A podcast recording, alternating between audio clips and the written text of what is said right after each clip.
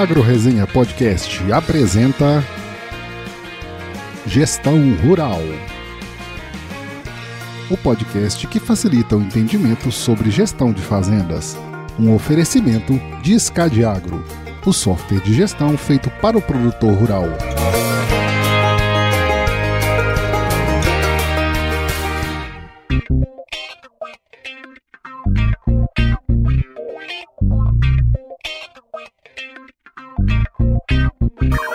Aí, pessoa! Estamos começando mais um episódio dessa super série da gestão rural, que é um tema tão importante aqui para o avanço sustentável do agronegócio, sempre com os meus parceiros da Escadiagro. Aqui a gente vai compartilhar, além de boas histórias, muito conhecimento sobre gestão de propriedades rurais. Então se prepare que a partir de agora seu tempo vai passar com muito mais conteúdo. Ó, e quem tá aqui com a gente nesse episódio, mais um daqueles que a gente gosta de fazer, né, que é com produtor rural. Tô aqui com o meu xará Paulo Gonçalves, que é engenheiro agrônomo e toca a propriedade lá no Vale do Araguaia, aqui em Mato Grosso, cara. Ô Paulo, seja muito bem-vindo aqui ao Gestão Rural Podcast. Obrigado, Paulo. Satisfação estar aqui com vocês, Gabriel, Jonas. Tamo aí, vamos trocar uma ideia. O cara ficou até triste que agora o Corinthians deu tomou mais um, cara. tá todo animado. Não, não faz parte. Mas tem tempo ainda, tem jogo.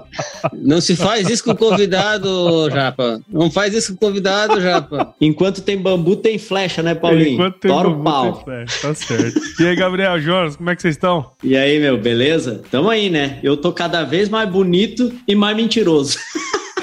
já, eu já pego e já vai. né? Eu muito tranquilo, já que eu não torço pro Corinthians também, né? Então, que não tem nem me preocupar hoje. É, eu não vou nem falar de futebol, né? Porque eu. Né, Nem Corinthians, né? Nem Grêmio. né? futebol, Gabriel, tá, aí, tá bem o futebol? Não, eu, eu tô olhando futebol americano agora. Larguei, larguei o, Bom. o soccer. Bom, é bom, é bom. É sempre bom. Tô jogando beisebol. O japonês nem sabe o que é futebol. Ainda tô com esperança ainda que tá no começo, tem 40 minutos ainda. Se fizer mais um ali, eu fecho a tela.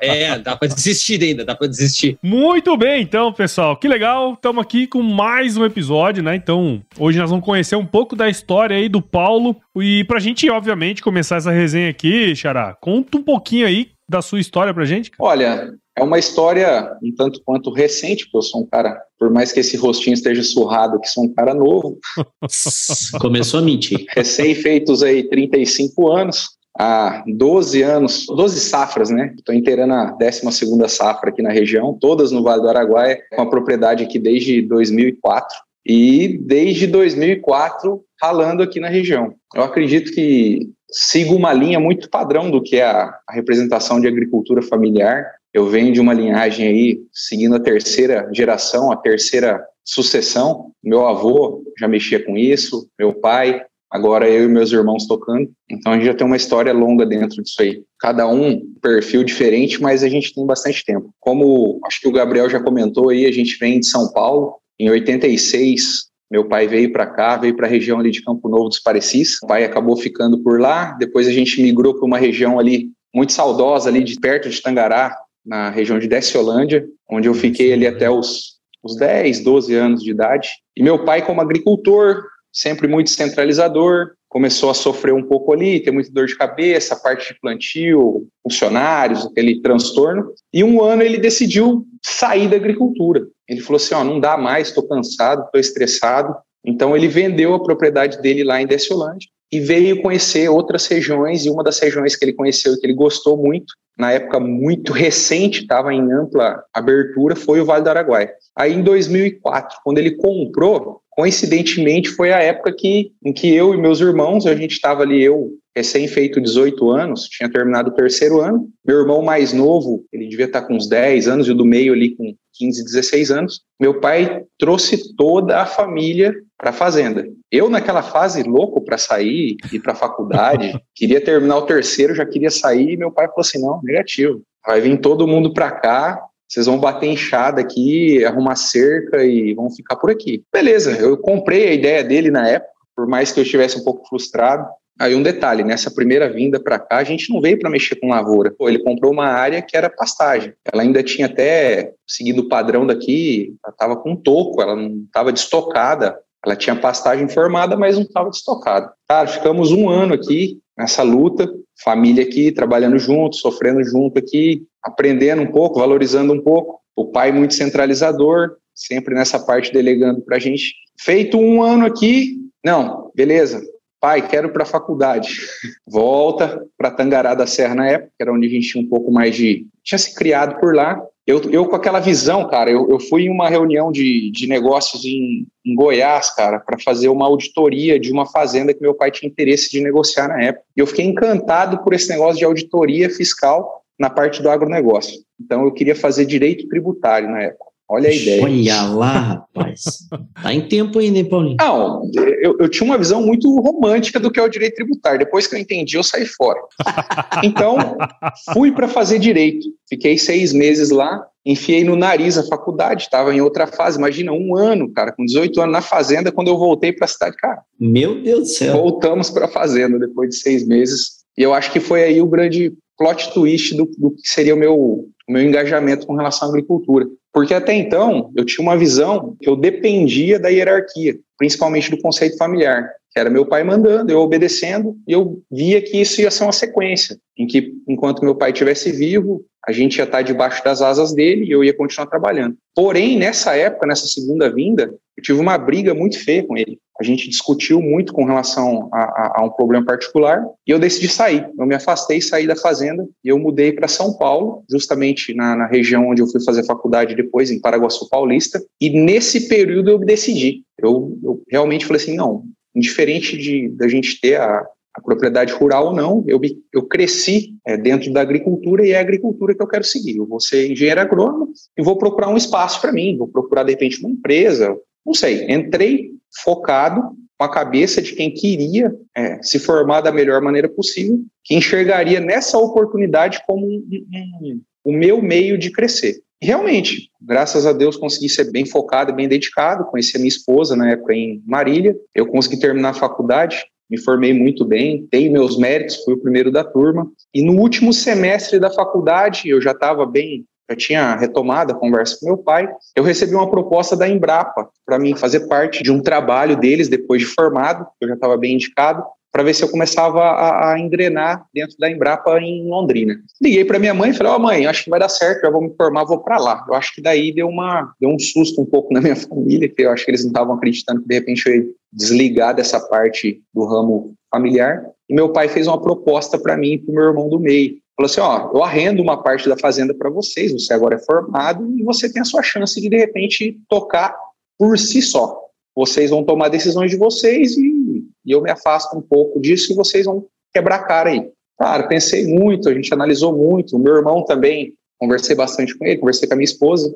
Até então, minha esposa lá de Marília, filha de, de pais agricultores também. Cara, e resolvemos aceitar a proposta e vir para cá. Em 2010 para 2000 é, 2010, a gente veio para cá para iniciar a primeira safra. Iniciar eh, abrindo pastagem para plantar no Vale do Araguaia. Nossa. Eu já tinha muito receio, porque a gente, eu vim de uma, de uma formação de uma região de cana. Então, na faculdade, a gente via cana, cana, cana, São Paulo, interior de São Paulo. Quando eu migrei para migrei para a região aqui, focando para essa, essa agricultura, cara, foi um cenário assim totalmente diferente. A gente pegou um ano muito chuvoso, muito doente, estava naquele rebote da ferrugem. Cara, foi, foi, foi complicado esses primeiros anos. Mas um resumo do que foi mais ou menos essa, esse início de história meu é, é, para com a minha formação em agricultura, mais ou menos foi isso, foi dentro dessa linha. O bacana dentro desse processo aí é que seu pai colocou você no fogo, né, cara? E querendo ou não, a, a, isso é que forja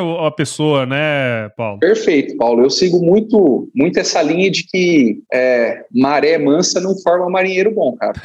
É. é. hoje, eu, hoje eu entendo e valorizo muito o que meu pai pensou e o que eu vejo hoje, até, por exemplo, com a criação dos meus filhos. Eu entendo que eu só tenho a cabeça que eu tenho e a, e a forma de trabalhar graças a toda a experiência que eu tive. Então, por meu pai ter sido rígido e, e principalmente ter mostrado tudo que ele mostrou, é, se, se, não tivesse acontecido dessa forma, eu não teria, de repente, a condição de ser e estar onde estou. Até outros agravantes com relação a isso aí. Vindo para cá, eu estava conversando com um amigo agora na estrada, eu, eu saí de querência para voltar para a fazenda para trazer uma peça, estamos no plantio, e esse agrônomo estava falando para mim sobre, sobre essa questão da, da sucessão, a gente estava conversando justamente sobre isso. Quando você pega uma pessoa, que nem meu pai, que iniciou o trabalho em 86, ele veio para o Mato Grosso com nada, nada. Então, se de repente ele ele perdesse ou tivesse algum imprevisto, de repente, com, com o trabalho dele ali no início, ele não ia perder nada, ou muito pouco. Agora, quando a gente pega,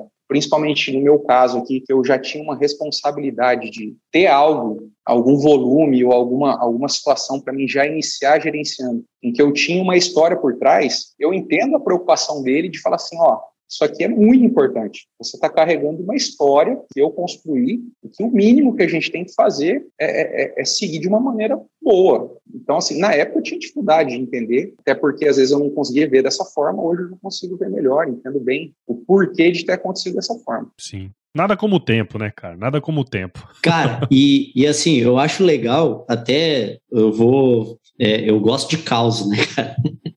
Eu gosto da, das histórias, né? E Mo, momen, momento Gabriel Martins. É, bota lá o, a vinheta. Causos do Gabriel Martins.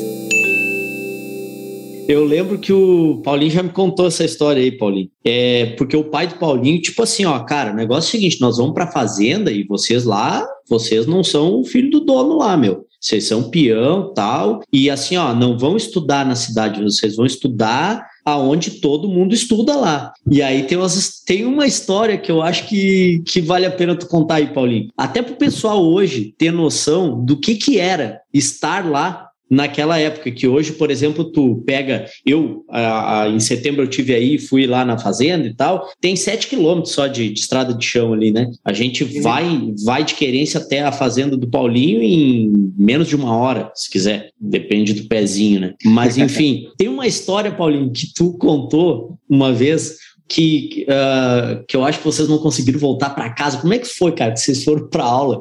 Conta essa história aí, cara. Essa história aí é complicada, bicho. Cara, aqui, assim, para situar um pouco, às vezes, onde a gente está aqui, nós estamos no entroncamento da 158 com a antiga 080, né, MT322 agora. E nessa época, 2004 a 2010, aqui estava tendo aquele problema daquele conflito do Marauatsed, que a 20 quilômetros para frente tem aquela área indígena, do antigo posto da mata, e do lado da nossa propriedade tem a Bordon, que é um assentamento. Então, assim, nós já vivemos aqui, na arrancada, conflitos indígenas com assentados, é, trancar rodovia. Ah, por exemplo, na época do colégio, que meu irmão ia para o Bom Jesus, é um município aqui que a, a propriedade pertence, já teve conflito indígena na escola, da escola fechar, dos alunos ter que saírem. A gente pegou uma época muito complicada, muito congestionada com todo esse tipo de coisa. Muitas pessoas hoje em dia desistiriam, cara. Onde já se viu, por exemplo, você pegar o teu filho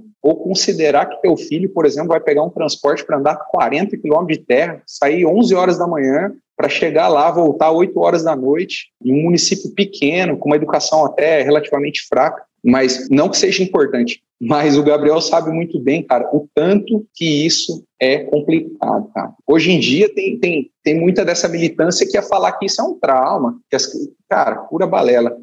Acredito que foram foram passagens nossas ali, principalmente dessa parte ali da, da época que a gente veio para cá, forjou o que a gente é hoje. Você comentou uma coisa aí atrás, né? Então, acho que toda essa história a gente consegue entender um pouco, né, do caminho aí que que você ainda tá percorrendo, na verdade, né? Que são 12 safras, mas tem muitas safras pela frente ainda, né, cara? Mas você tem dois irmãos, né? É, seu pai trouxe Sim. toda a família para ir pra fazenda e tudo mais. E, e claro que num, num, num, exemplo como esse, né? Não é só você que é o sucessor, né, cara? Você tem aí seus irmãos, né, cara? Que estão juntos é, no negócio da família. Obviamente que imagino que em, lugares diferentes, mas eu queria saber um pouco desse processo, cara. Como que foi esse processo de você assumir, né, essa divisão do negócio entre os irmãos também. Ah, muito interessante, Paulo. Eu, essa é uma discussão muito presente aqui na, na, nossa realidade aqui. A gente analisa, conversa, fala muito sobre isso. É, inclusive, esse é outro ponto desafiador, cara. Não só no nosso caso aqui, mas Por exemplo, vocês conseguem citar uma empresa que está na quinta geração aqui no é, Brasil? Isso, uma né, empresa né, que está na quinta sucessão, na quarta, é, na terceira? Complicado. É muito ano, complicado. Ano, acho que uns dois anos atrás,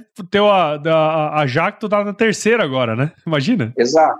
Então, assim, é. exato. A gente pega, vamos falar assim, os dados jogam contra o que acontece. Só que eu acho que essa diversidade dentro da nossa família e essa forma que meu pai conseguiu conduzir, ela foi muito interessante para a gente conseguir moldar um, um, perfil de trabalho que a gente tem hoje. Em 2010, quando eu, quando eu vim para cá para trabalhar de sócio do meu irmão, a gente ficou três safras trabalhando como sócio. E o meu irmão mais novo, ele é formado em publicidade, o Rafael, e depois ele retornou agora, recentemente, nessa primeira safra para trabalhar. De 2018 no início que a gente começou a integração com a pecuária, eu fiquei de 2015 a 2017 sozinho, e aí eu acabei fazendo uma sociedade com meu pai em que a gente pegou a propriedade toda. Até então tinha um, um outro arrendatário na área, esse arrendatário saiu e a gente incorporou. A gente passou daí a, a plantar a área toda, em torno de 3.500, 3.800 hectares, em que eu fiz uma sociedade com ele. Ano passado, ele se afastou, ele se aposentou por problemas pessoais de saúde, em que ele pediu para acrescentar na sociedade o outro irmão e a gente reestruturou novamente. Então, cada irmão dentro do teu segmento e uma linha mais ou menos de hierarquia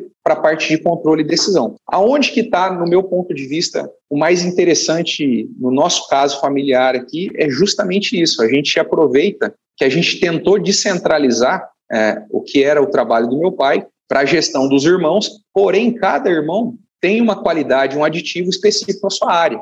Então, a gente está tentando tirar o proveito de cada um, dentro da tua área, dentro do teu segmento. Porque o ramo agrícola hoje ele é muito diverso, né? Tá louco. A gente tem tanta parte a se desenvolver, tanta parte a trabalhar, que não tem como o cara falar que uma empresa agrícola hoje, em 2021, de um, de um médio, grande porte, vai conseguir centralizar tudo na mão de uma pessoa. Não dá, não tem como. Paulinho, eu escutando ali a tua, o teu vai para a guerra, né, que teu pai fez, né?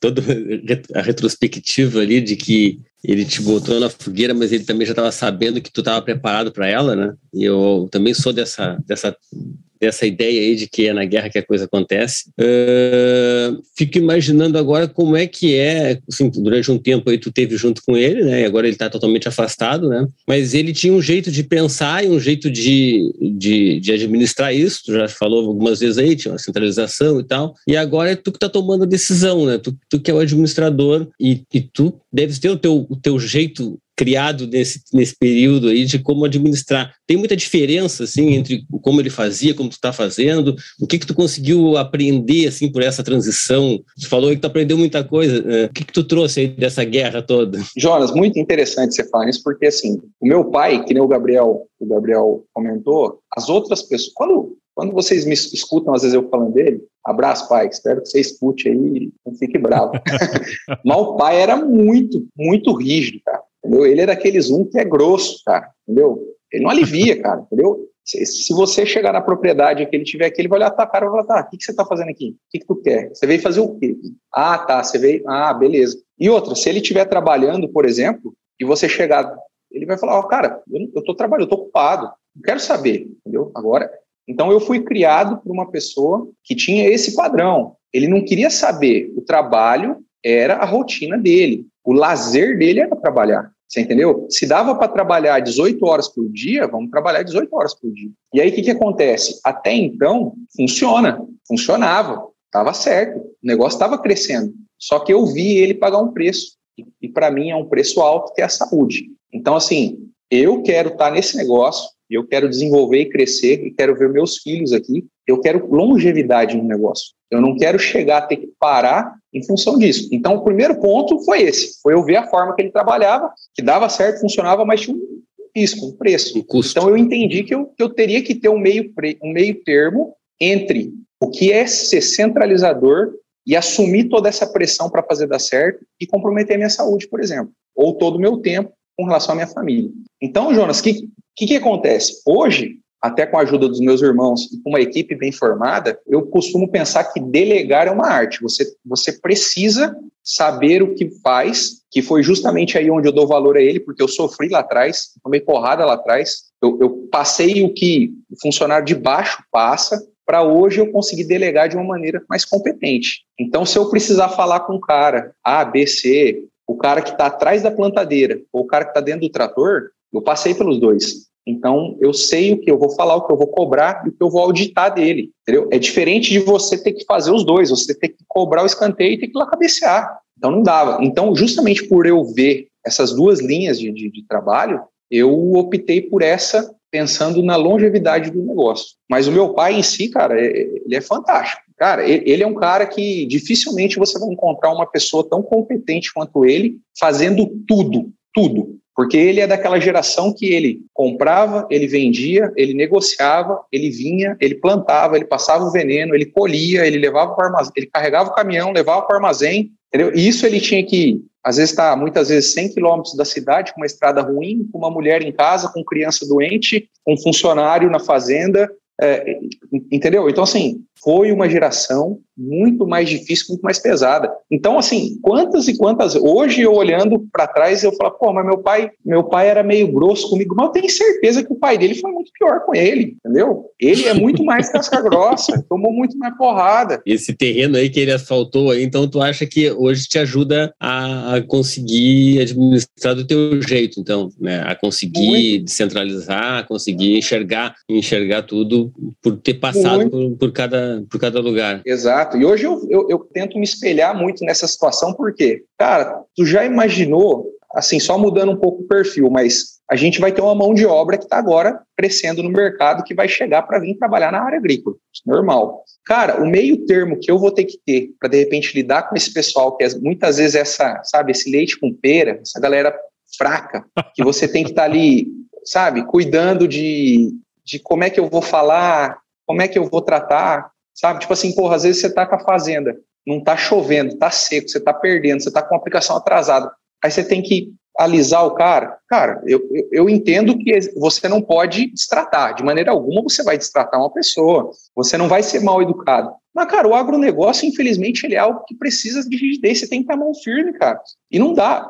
Aí, por exemplo, várias e várias vezes você vê, às vezes, hoje, os agricultores fazendo o quê? Eles vêm desse perfil, puta grosso, apanharam, levaram o pau, aí estão tratando o filho que nem mocinha, umas bonecas. Você acha que vai dar sucessão isso aí? Não dá sucessão, cara. É, e não é só, assim, tu falou assim, o agronegócio é, exige mão firme. Qualquer negócio, né? Na verdade, exige essa firmeza, né? Entre tu, existe uma diferença muito grande entre o respeito que tu falou aí, de tu respeitar a pessoa e tal, e tu ser, tipo, cara, é, permissivo, permissivo é. demais, sabe?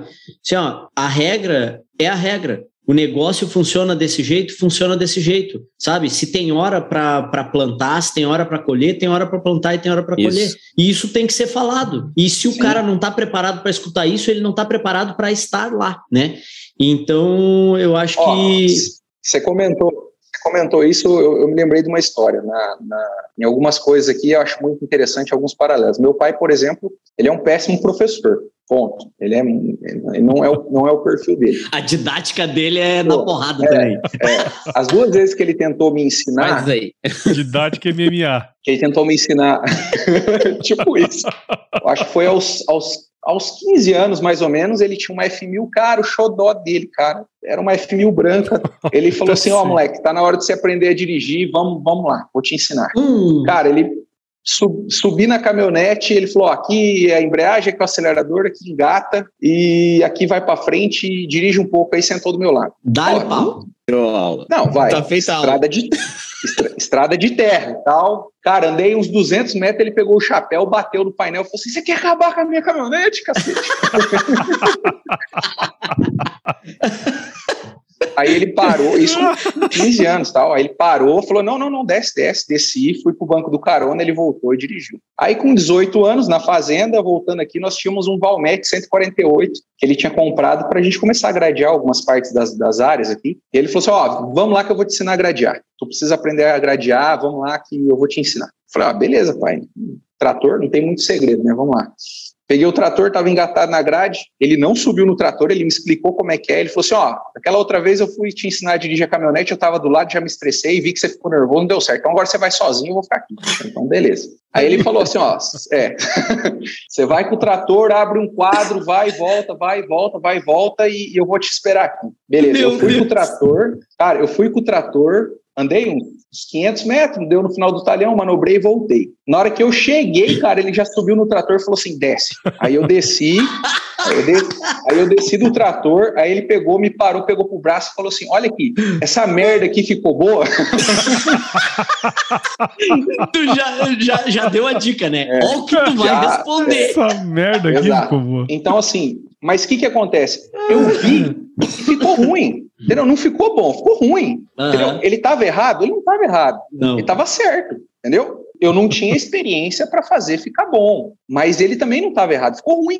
Então, assim, hoje eu vejo para trás e olhando esse tipo de situação, que eu entendo muitas das vezes hoje, por exemplo, quando eu vejo um serviço ruim ou quando algo não está bom, eu vejo que tem muito gestor que, por ter dificuldade de chamar essa atenção da pessoa, fala assim: ó, oh, companheiro, isso aqui não prestou, isso aqui está ruim, isso aqui você tem que refazer. O cara tem medo ou ele fica com mais receio de se impor com o funcionário, de de repente até o funcionário pedir demissão, ou do funcionário não aceitar bem, o cara deixa de falar isso, deixa de criticar algo que realmente não ficou bom. É, e feedback é necessário, né? Meu? Feedback ele existe para ser dado. É normal. Seja bom ou seja ruim, ele existe para ser dado. Tem o jeito de falar, né? O jeito de falar talvez não seja o jeito que o seu Paulo falou pra ti. Eu acho que é perfeitamente plausível. Se essa merda ficou boa, é ótimo. É, é, é o jeito que ele falou ficou ótimo. Eu acho que o Paulinho é que, que... que, era meio leite com é pera na frente. época, né? O Paulinho não reclamou da gente ter ficado uma merda. Acho que ele reclamou de, pô, mas tu não me disse como é que eu faço pra não ficar. né? foi, foi por aí, assim. Exato. Eu fiz é, o que tu falou. Vai pra lá, mete a grade do jeito que tá, velocidade te vira, faz a volta e vem. Legal. Mas isso cai muito hoje no que você vê na área do campo, né? Você vai contratar alguém, você vai trazer alguém para a fazenda, você vai fazer uma entrevista com o cara, o cara só, o cara troca sabe pneu tudo. com o carro andando, né? O cara sabe tudo. E aí, na hora que chega na hora, o cara não sabe, o cara não faz, o cara tem dificuldade, o cara não lida dessa forma. Ô, Paulo, é interessante, assim, nos últimos. Quando a gente vai conversar com o pessoal, né? Acho que o, o, o dentro desse processo aí, né, de você, nas operações, querer tudo perfeito, né? Uma coisa que eu percebo muito é que quando o cara quer falar que o outro produtor é bom, né? O vizinho é bom, o cara fala assim, ó, o cara é caprichoso, né?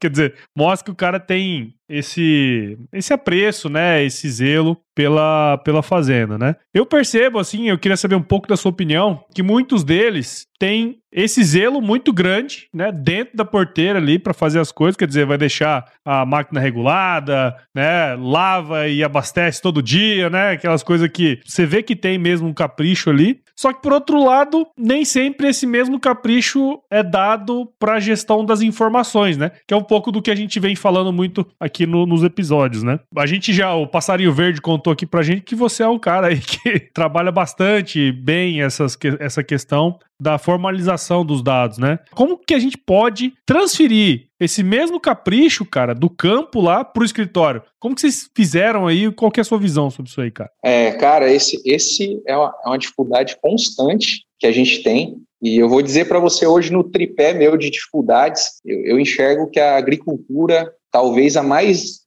a, dificuldade que a gente vai ter. A barreira a se romper com relação à dificuldade é essa. A gente sabe que o agricultor brasileiro, da porteira para dentro, é campeão, o cara é fera, não resta dúvida. O cara sabe produzir com eficiência, com o Estado jogando contra, clima jogando contra, todas as dificuldades que são produzir no Brasil, e o cara consegue produzir. Mas o cara não consegue enxergar o negócio dele. Na tomada de decisão, o cara não tem nada planilhado, o cara não tem nada desenhado, o cara não tem uma meta, o cara não tem um desenho do que vai ser daqui 5, 10, 10, 15 anos, a área de investimento, a área de retorno, o que, que de repente é essa parte financeira aplicada. Eu prego pelo básico. A gente precisa sempre ter o básico bem feito e galgar um degrau de cada vez. O meu pai, ele sempre me jogou na cara muito uma questão, que é até uma piada interna nossa. Ele tem um caderno desses de conta corrente, preto, aquele simples, que é tudo o que o, o pai faz ou fez está lá tudo, não passa nada batido. Se o cara comprou, vendeu, tá lá. É, é o sistema antigo e é o sistema que funcionou para ele, estava lá. O problema é que a gente se viu hoje com algumas situações além da parte financeira, como, por exemplo, é, hoje mesmo eu instalei, depois de algum tempo brigando, eu consegui instalar algumas televisões aqui no meu escritório, em que eu estou jogando em tempo real é, algumas situações da fazenda. Por exemplo, as câmeras de segurança eu quero em tempo real para que todo mundo que entra no escritório veja. A minha parte de monitoramento de máquinas agrícolas, em tempo real, eu quero que todo mundo veja. A minha parte de monitoramento climático, eu quero que entre e todo mundo veja. Eu quero todo o complexo de dados disponíveis em tempo real para que a nossa tomada de decisão, isso eu falo não só minha, mas do meu chefe de escritório, do meu chefe de armazém, okay. do meu gerente geral, que o cara se sinta munido das informações para que a, a decisão seja melhor no momento certo. Então, assim, os dados não só necessariamente os dados financeiros, hoje tem um complexo de dados que são, estão atrelados a ele, que, que a gente tem uma dificuldade muito grande de, primeiro, eu tenho dado? Tenho, de repente está lá. O que, que eu faço com ele? Aonde que ele me serve? Onde que ele funciona? Então, voltando àquela à pergunta, eu comecei do básico. Primeiro peguei uma pessoa de confiança, ou uma pessoa que já tinha um histórico muito bom aqui, a gente começou a fazer um investimento nessa pessoa, no caso hoje é o João e a esposa dele aqui dentro do escritório, para eles conseguirem reunir todos esses dados dentro do melhor sistema que existe no Brasil hoje, que é a SCAD. Podemos, pode terminar o episódio agora, Gabriel? Você... Ah, não, vamos terminar. Acabou aqui. Aí a gente consegue ter uma visão muito boa hoje da gestão de entrada e saída de fluxo, mais a do armazém. E agora a gente conseguindo, junto com esses outros entrelaços, que é a parte climática e a parte de gerenciamento de máquinas, a gente consegue ter uma visão aberta. Hoje eu consigo pegar, sentar ali, pegar esse, esse complexo de dados e ter segurança na mão. Entendeu? Peraí, meu custo, minha compra, recebidos a pagar, é, Tá, mas o que, que isso tem a ver, às vezes, com esses outros dados? Ué, se eu estou aplicando, eu quero saber que produto que eu estou aplicando, qual a qualidade da minha aplicação, em qual talhão que está indo, qual talhão que foi dado entrada, qual talhão que foi dado saída. É, é muito dinâmico hoje para você falar se o seu negócio está no caminho certo, se ele está sendo bem, é, se ele está regular dentro do que é a proposta. Eu não posso me iludir nesse meio termo de achar que eu estou indo para um caminho e chegar no fechamento eu estou em outro. Simples puramente eu perdi um ano. E muitas das pessoas, às vezes, só descobrem isso lá no final. E de repente foi um ano perdido. Ou foi um ano que o cara pagou para trabalhar. Sim. É, é, esse negócio de cara ficar na média aí não, não, não é legal, né? tem que buscar sempre, sempre. Gabriel, é aquilo que a gente fala: o tempo que o cara tem para fazer mal feito é o mesmo tempo que ele tem para fazer bem feito. Para fazer bem feito. É, então, então a gente só precisa, é, é, a gente precisa reconhecer que a gente erra. Ponto. A gente vai fazer errado, ou a gente vai ter um período em que a gente vai precisar para a gente chegar onde a gente quer. Também não adianta o cara achar que, ah, agora eu estou bem, cheguei, descobri o que, que eu precisava fazer, e o cara se acomodar. Não adianta nada. Logo ele vai ver que ele está para trás. Nessa parte de gestão, é, na questão de, de, de, dados, o gerenciamento de dados, eu acredito que logo vão ter novas novidades, principalmente na parte de tecnologia, onde a gente ainda vai ter uma informação muito mais rápida. Aí que vem o filtro. Porque às vezes muita informação também não necessariamente pode ser bom. Beber água no hidrante, né, cara? É. que hoje é mais ou menos isso aí, né? A internet mesmo, ela tem uma quantidade de informação absurda hoje, né? E não, que, que eu já vi, não sei quem foi que falou isso aí, que era comparado a tu beber água no hidrante lá estourado. Então é complicado. É, Paulinho, eu vou aproveitar também que tu já tá nesse assunto aí, eu vou fazer uma pergunta para ti sobre essa questão em relação à continuidade da, de, dos produtores nas, na, na, atividade. Eu não sei, tu já deve ter visto, inclusive, aí na tua volta, né? Ou aí, ou lá em Tangará, ou enfim, tu já deve ter visto gente entrando e saindo, gente entrando e se dando bem, e gente que, que já estava e acabou tendo que sair, e enfim. É, mas assim, tem muitas pesquisas que mostram essa tendência aí de continuidade dos caras, né, do, do, do, produtor nas atividades, e tu é um cara que, tu é um cliente escadeado, né, tu tá aqui hoje como convidado, um produtor que usa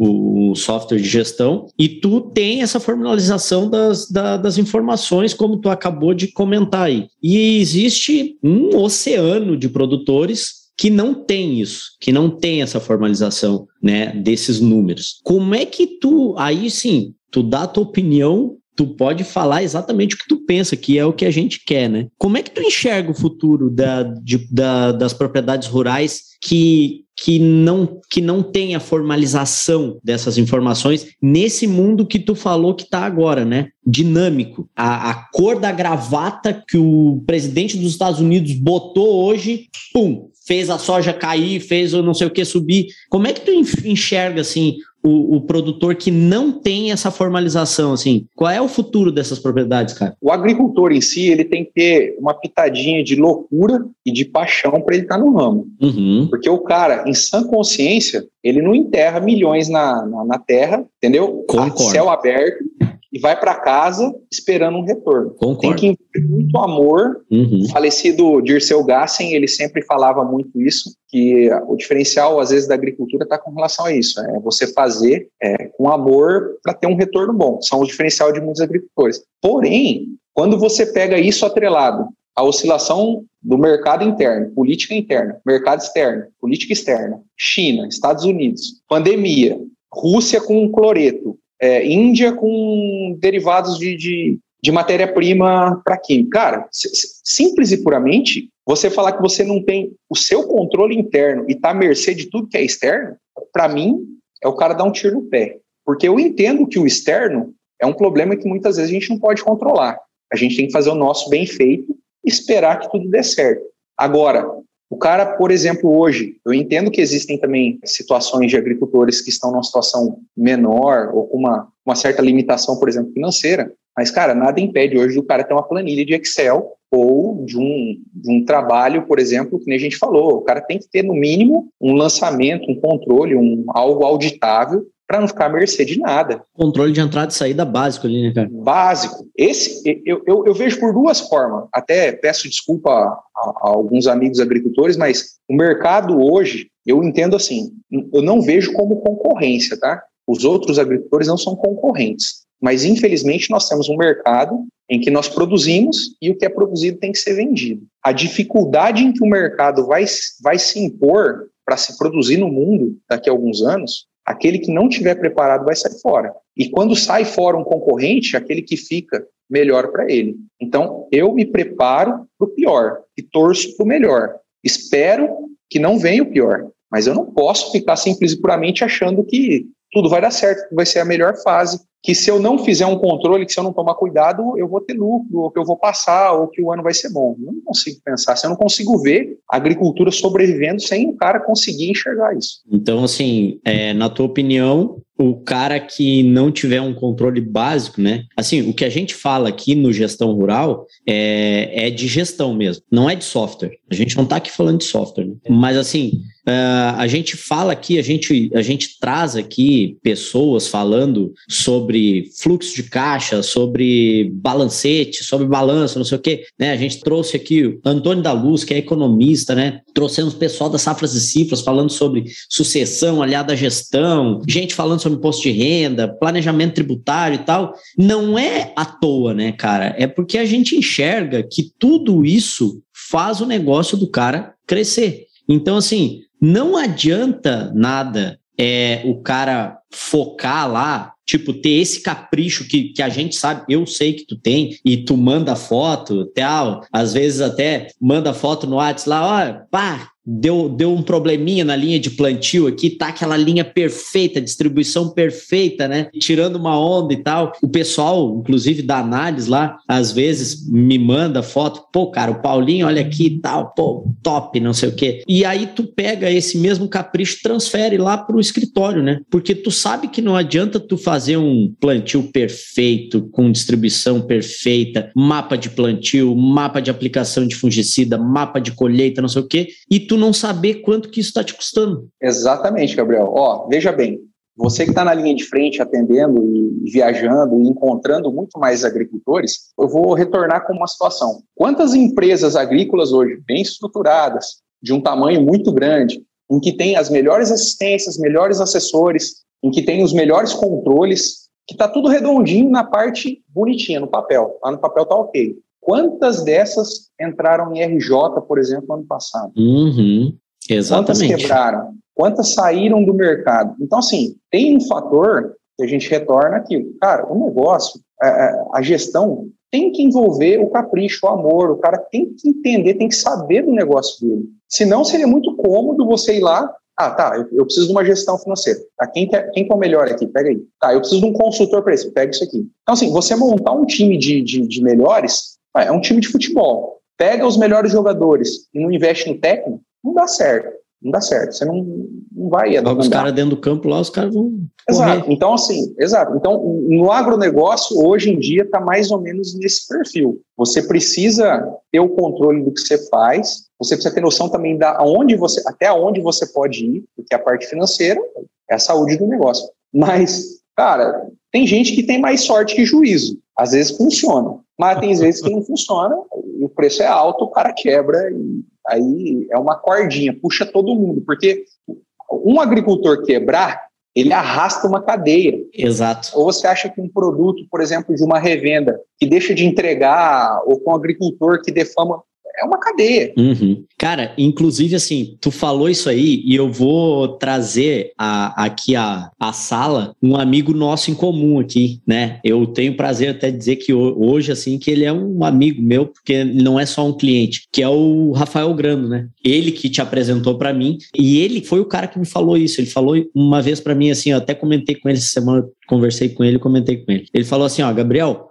o, o cara que não tem gestão, que não tem controle, que não sabe os custos dele e tal, ele não tá só se prejudicando. Ele tá uhum. ferrando todo mundo que tá na volta dele. Todos os vizinhos de cerca dele estão se ferrando por causa dele sabe? E aí ele elencou várias coisas ali naquele momento, assim, preço de venda, inclusive, né? Ah, o mercado regula o preço da soja. Tá, tudo bem. O mercado regula. Mas se no momento que o cara for lá oferecer um contrato de venda para ele, né? E ele não souber qual é o custo dele, e ele vender abaixo até do custo dele por não saber o custo, ele Ferro. ferrou, acabou de ferrar o vizinho do lado dele é que tem o custo. Mas que é o seguinte: o, se um vendeu, enquanto tiver gente vendendo, aquele, aquele ali é o preço. Porque a gente sabe que mercado é assim. Quando o Rafael me falou isso, eu falei, cara, que baita, né? Sim, que, que, que. É, mas é claro, é porque ele sofre na pele isso aí, né? Assim como tu sofre também, como tu tá falando aí, ó, tipo, ó, o cara quebrou, ele arrastou todo mundo, porque, todo mundo. porque difamou o setor. Assim, ó, cara, se esse cara aqui nessa região quebrou, aqui os preços acabaram de subir, porque tem um risco aqui da galera quebrar, ó, sabe?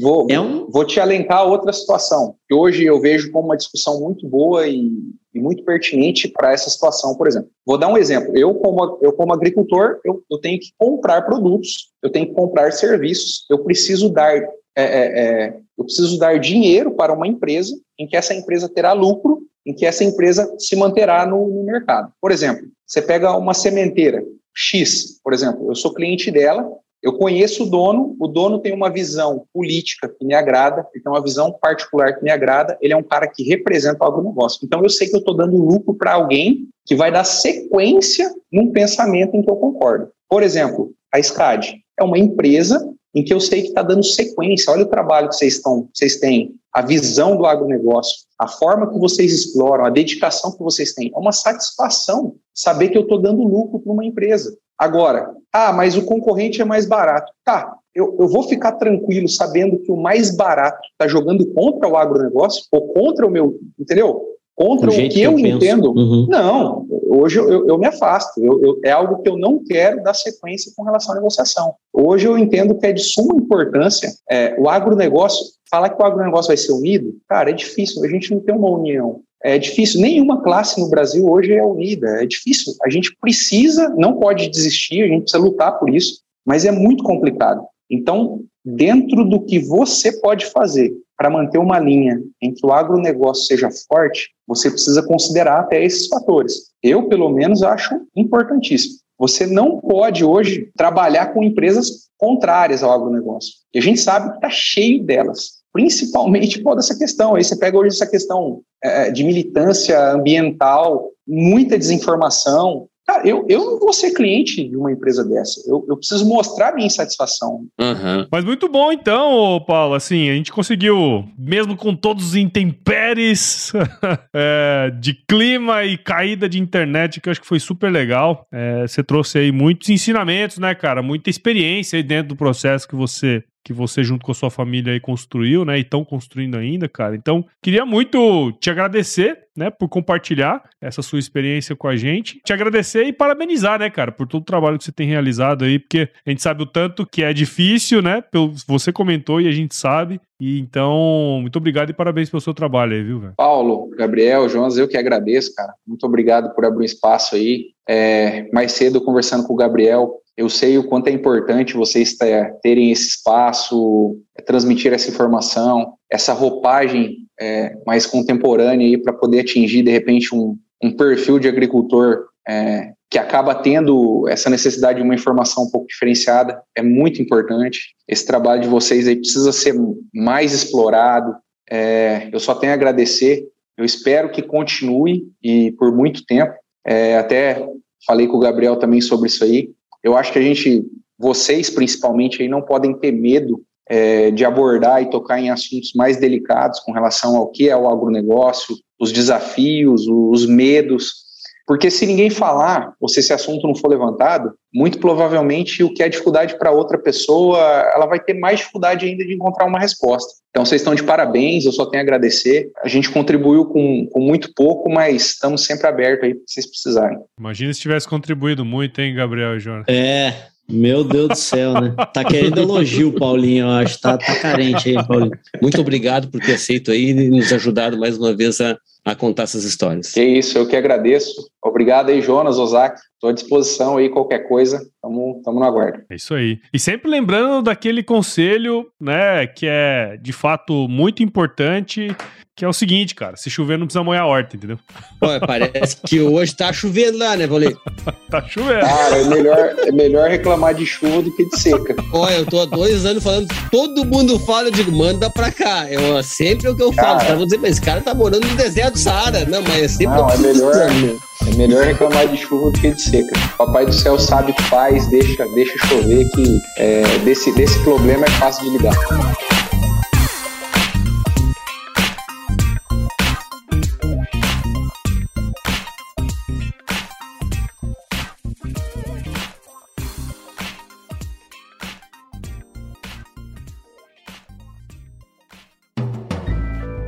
Mais um produto com a edição Senhor A.